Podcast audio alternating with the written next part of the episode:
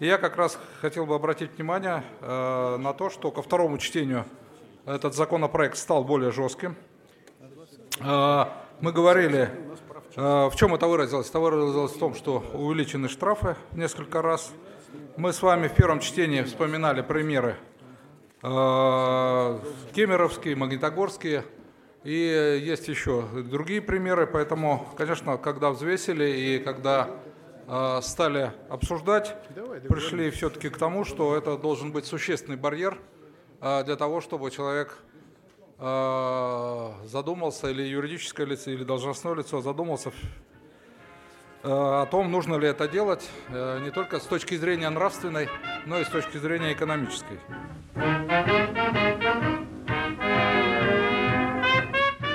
Привет! Это Дмитрий Кользев и очередной выпуск подкаста «В смысле?». В этот раз, как вы, наверное, уже догадались по вступлению, мы будем говорить про пакет законопроектов, который связан с именем сенатора Клишеса. Он был принят Госдумой во втором и третьем чтениях на минувшей неделе. Это законопроекты, которые сильно снизят уровень свободы слова в интернете. Один из них предполагает наказание – за оскорбление представителей власти, за оскорбление органов власти. Другой – наказание средств массовой информации за недостоверные новости, за fake news.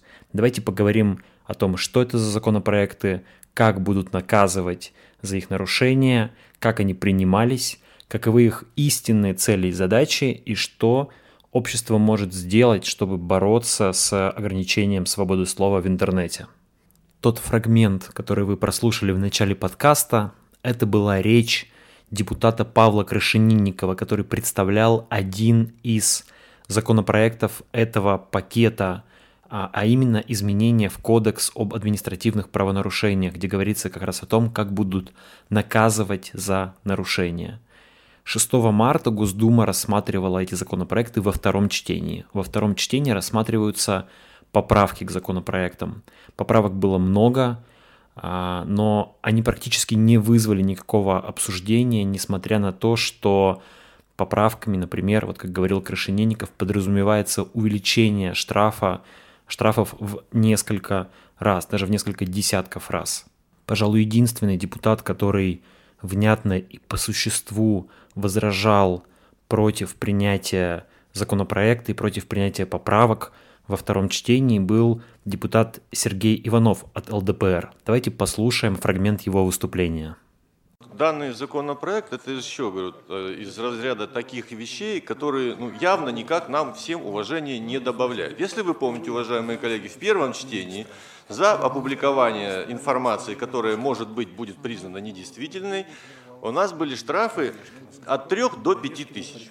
Теперь эти штрафы увеличиваются в первом случае на граждан от 30 до 100 тысяч, во втором случае от 100 до 300 тысяч и в третьем случае от 300 до 400 тысяч. Это только на граждан. Я не говорю про должностных лиц и я не говорю про юридических лиц. Вот мы все это делаем, э, ссылаясь на международный опыт. Вы, наверное, помните, как после того, как у нас э, были подняты вопросы о том, что кто-то из депутатов или там представителей Совета Федерации поднимает какие-то вещи, на которые Россия, ну, народ наш очень резко реагирует, решили эту ответственность увеличить. Дорогие мои коллеги, вы сначала давайте увеличьте хотя бы, как вы говорите, во Франции. Да? Вы знаете, что во Франции рабочий получает в 4 раза больше, чем российский рабочий. Вы знаете, что во Франции, например, пенсионер имеет полностью бесплатное медицинское обеспечение плюс 25% э, оплаты за коммунальные услуги. Там огромное количество привилегий. И вот если вы все это сделаете, тогда, может быть, во-первых, и не будет нужды в увеличении вот таких вот санкций. Что мы делаем? Вообще, подумайте, какие вы пытаетесь суммы навязать обычному человеку, который неизвестно, то есть по злому умыслу или просто потому, что ему кто-то там рядом сказал, что вот что-то случилось, опубликовал на своей странице вот эту новость. Как вы догадываетесь, эти возражения не были услышаны. Депутаты большинством голосов поддержали все законопроекты, например, за законопроект об оскорблении власти, о наказании за оскорбление власти проголосовали 323 человека, это 72% депутатов Государственной Думы. На следующий день законопроекты были рассмотрены в последнем третьем чтении, теперь их рассмотрит Совет Федерации – После они поступят на подпись к президенту, будут опубликованы и вступят в законную силу. Нет никаких оснований полагать, что на каком-то из этих этапов законопроекты будут остановлены, отменены. Нет, скорее всего, именно в таком виде они начнут действовать. Законопроекты были внесены еще в декабре прошлого года. В первом чтении их принимали в январе этого года. За это время они корректировались, неоднократно менялись, звучали разные предположения о том, как они могут быть изменены.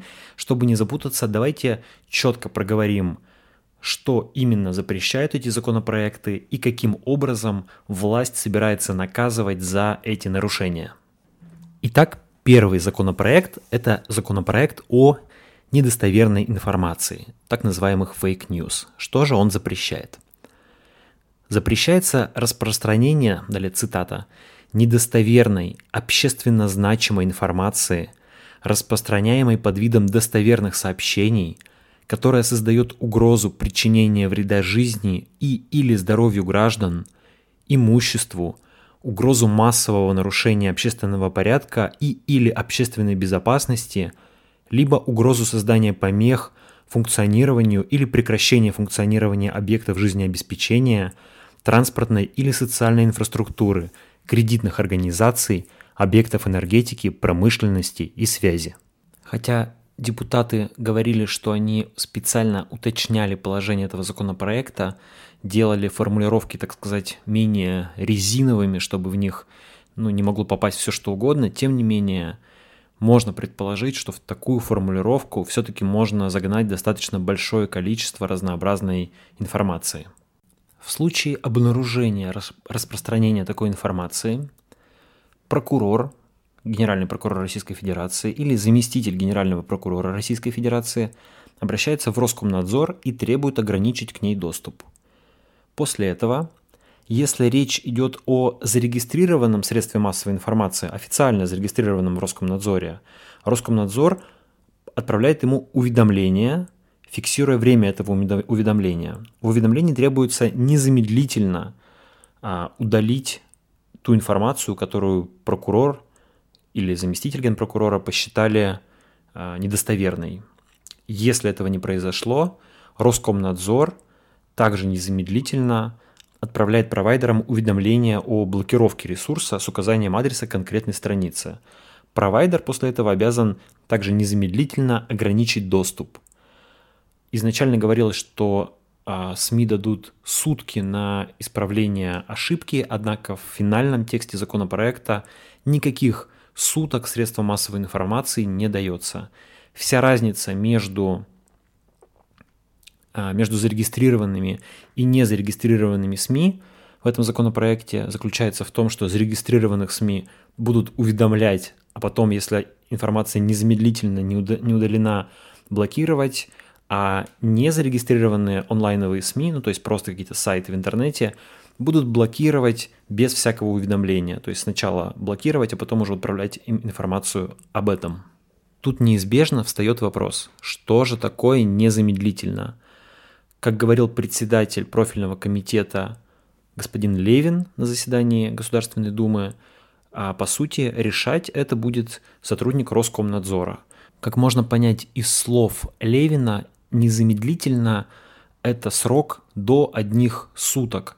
То есть теоретически на усмотрение Роскомнадзора а, до одних суток СМИ должны удалить эту информацию. Но если Роскомнадзор, скажем, а, уведомит вас в, ну, не знаю, в воскресенье в 3 часа ночи, уведомит редактора средства массовой информации о том, что обнаружена а, недостоверная информация, недостоверная, подчеркну, по мнению генерального прокурора или заместителя генерального прокурора, а, а в 3.05 ночи а, реакции на это не будет, ну, никто не запрещает по закону Роскомнадзору сказать, что информация незамедлительно не была удалена, поэтому Роскомнадзор незамедлительно начал блокировку ресурса. Как же собираются наказывать за нарушение этого закона? За первое распространение такой информации граждан предлагается штрафовать на сумму от 30 до 100 тысяч рублей. То есть это касается, в принципе, теоретически блогеров, а, владельцев сайтов, а, людей, которые что-то публикуют в интернете, но я напомню тут же, что у наших правоохранительных органов есть большие проблемы с доказыванием того, что вы опубликовали ту или иную информацию, если социальная сеть или платформа, где это опубликовано, сама не предоставляет информацию о данных вашей личности. У нас наиболее активно информацию правоохранительным органам предоставляет соцсеть ВКонтакте.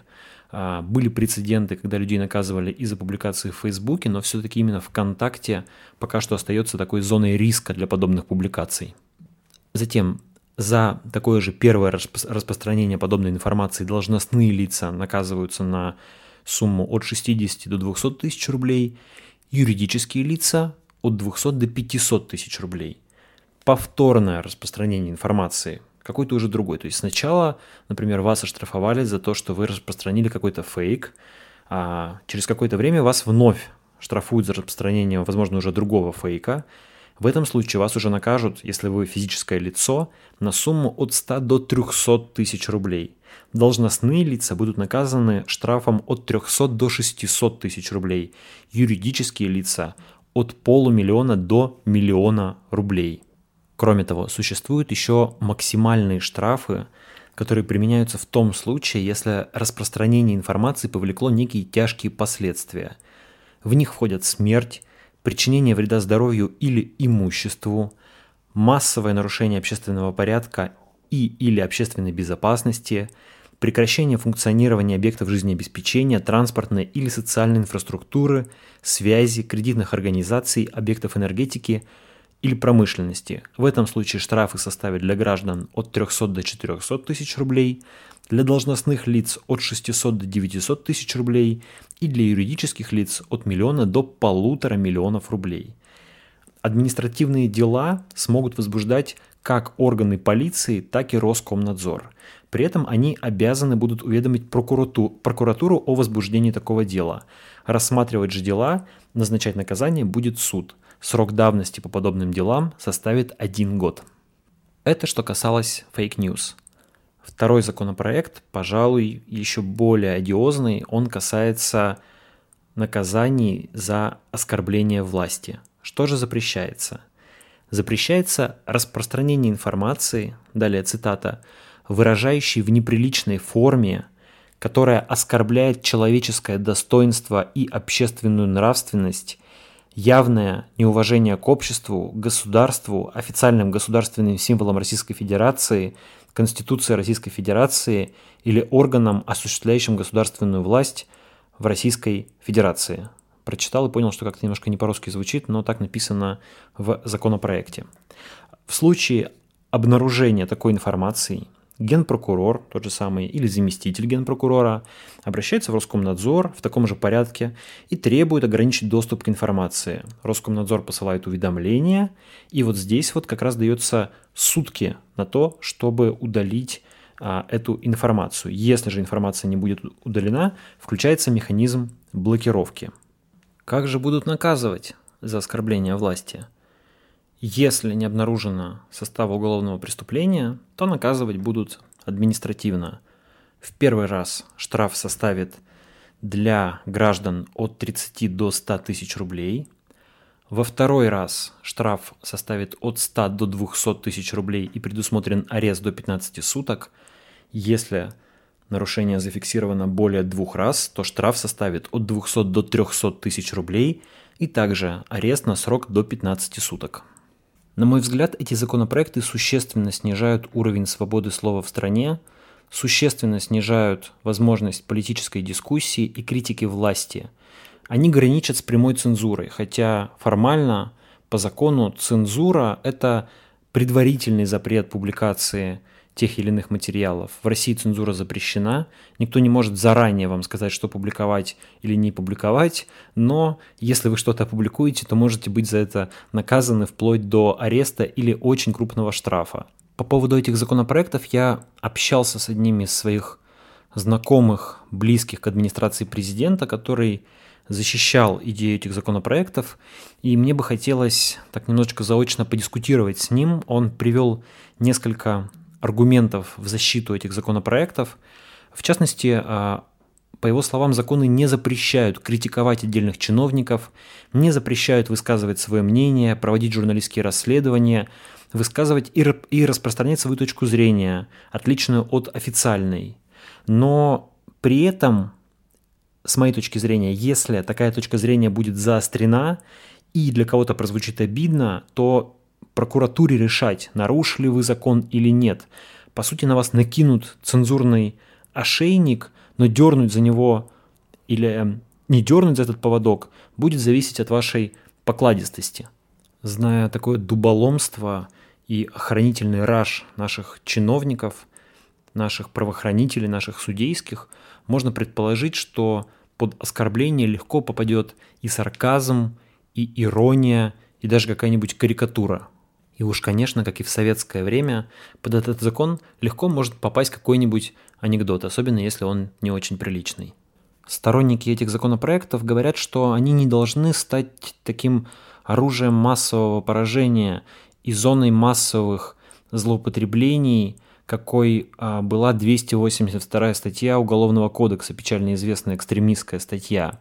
Потому что, мол, а, ключ к применению этих мер будет находиться в руках генпрокурора или его заместителей, если не ошибаюсь, их 14 штук.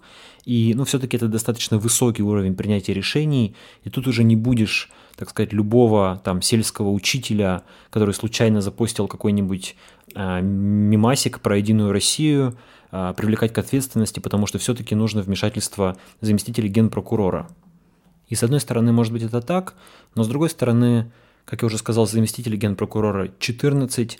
Любой из них может а, подписывать любое количество а, постановлений и писем в Роскомнадзор можно назначить какого-нибудь специального заместителя по работе с Роскомнадзором, который только и будет заниматься, что выписывать такие постановления. Ну и кроме того, мы же прекрасно понимаем, насколько независима Генеральная прокуратура Российской Федерации.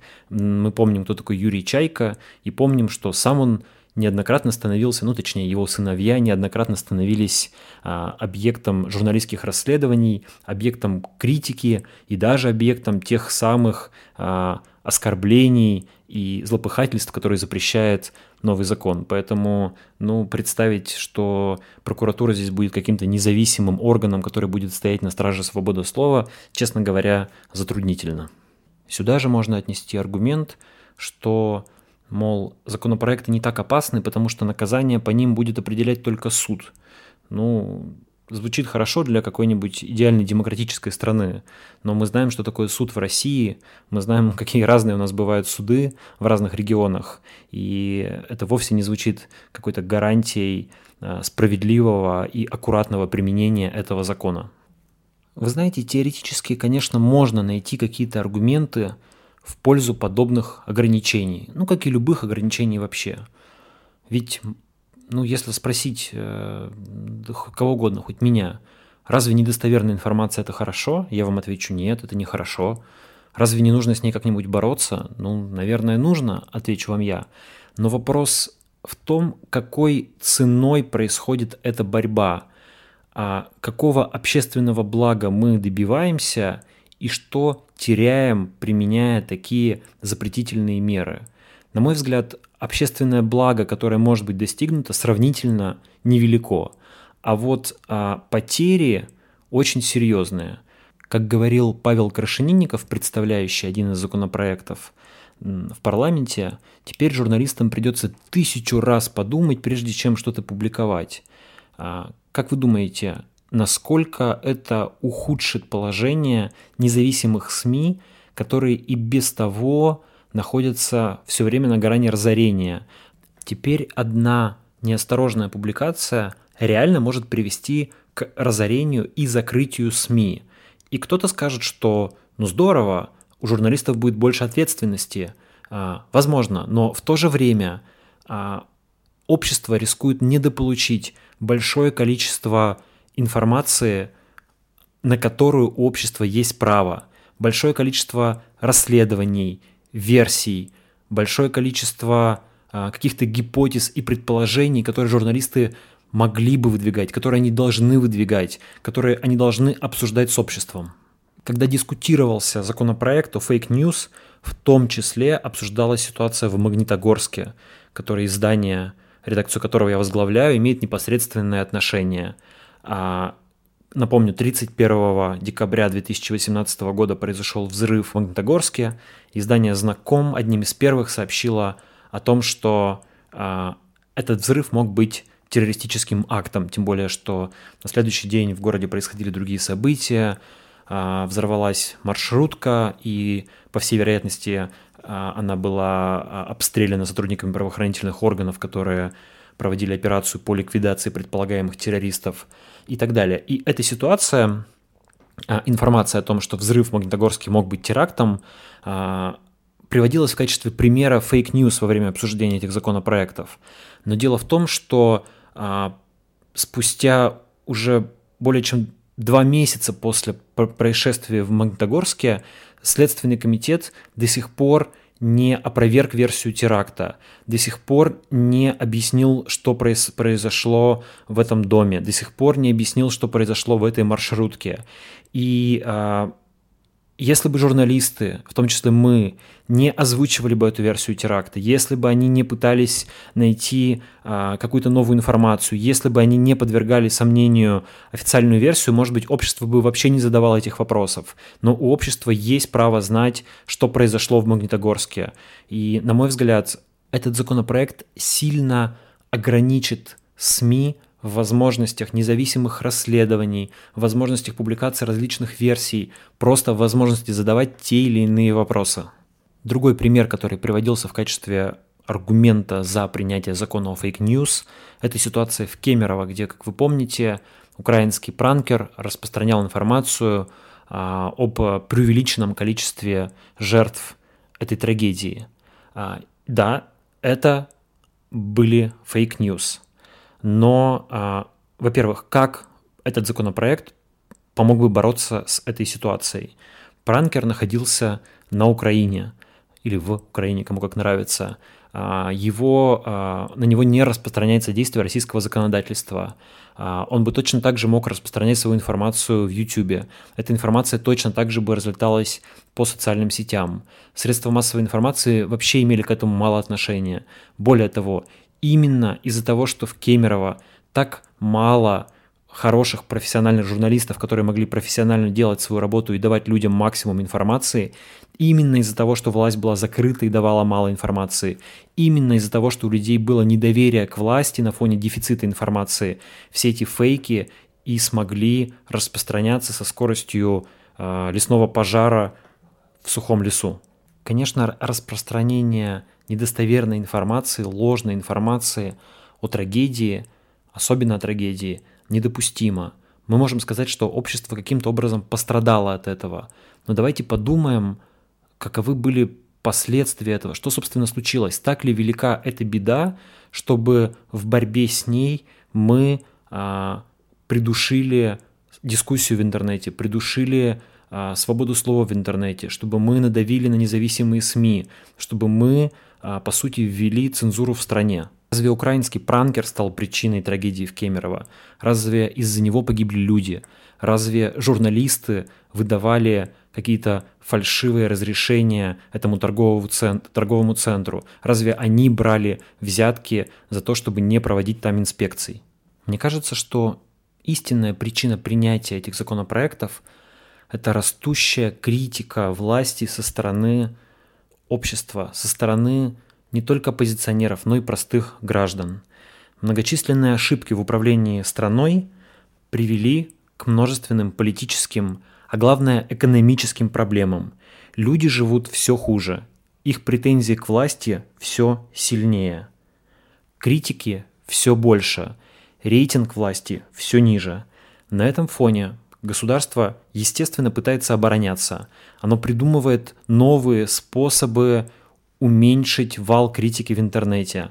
Оно надеется, с одной стороны, найти новый инструмент влияния на таких профессиональных оппозиционеров, которые систематически критикуют власть, иметь возможность арестовывать их снова и снова на 15 суток, иметь возможность э, давить на них крупными штрафами. Представьте, если вы региональный оппозиционер, и на вас висит несколько штрафов, там 200, 300, 500 тысяч рублей. Где вы возьмете эти деньги?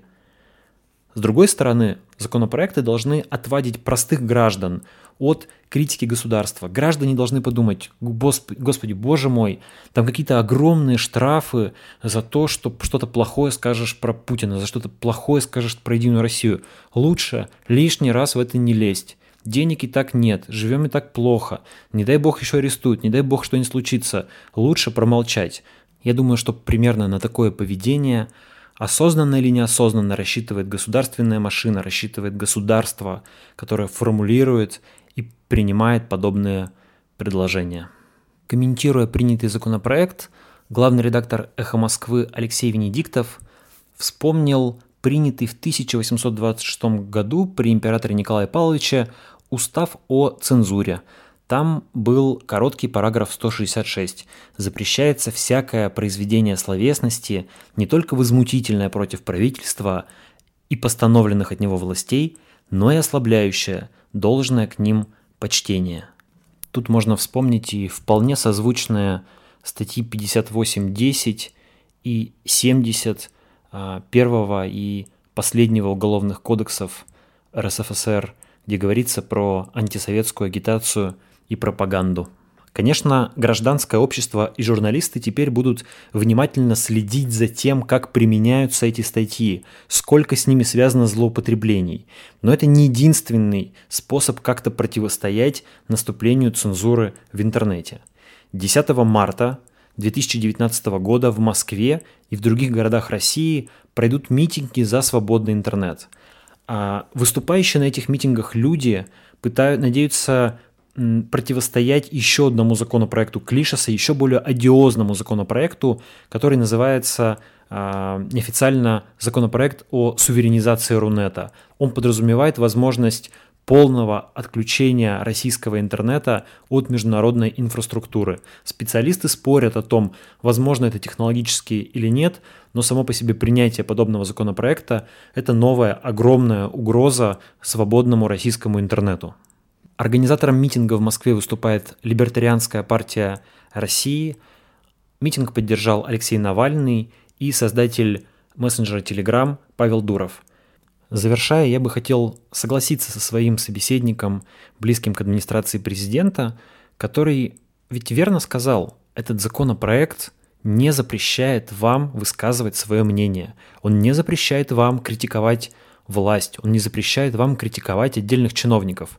Да, он снижает остроту дискуссии. Это плохо. Но вы не должны воспринимать этот законопроект как нечто, что запрещает вам высказывать свою точку зрения, запрещает вам выражать критику, запрещает вам выражать свое недовольство. Это право у вас не может отнять никто. Цензура возможна не только лишь потому, что государство создает для этого какие-то механизмы, законы, репрессивные органы – Цензура возможна тогда, когда мы сами внутри себя позволяем цензуре победить. Давайте не будем этого делать. Давайте будем и дальше выражать свое мнение. Это был очередной выпуск подкаста «В смысле?». Меня зовут Дмитрий Колезев. Вы можете связаться со мной по электронной почте kolezevsobaka.gmail.com. Подписывайтесь на мой канал в Телеграме, подписывайтесь на меня в Твиттере, а, ставьте оценки и оставляйте комментарии этому подкасту, где бы вы его не слушали. Услышимся с вами уже совсем скоро. Пока.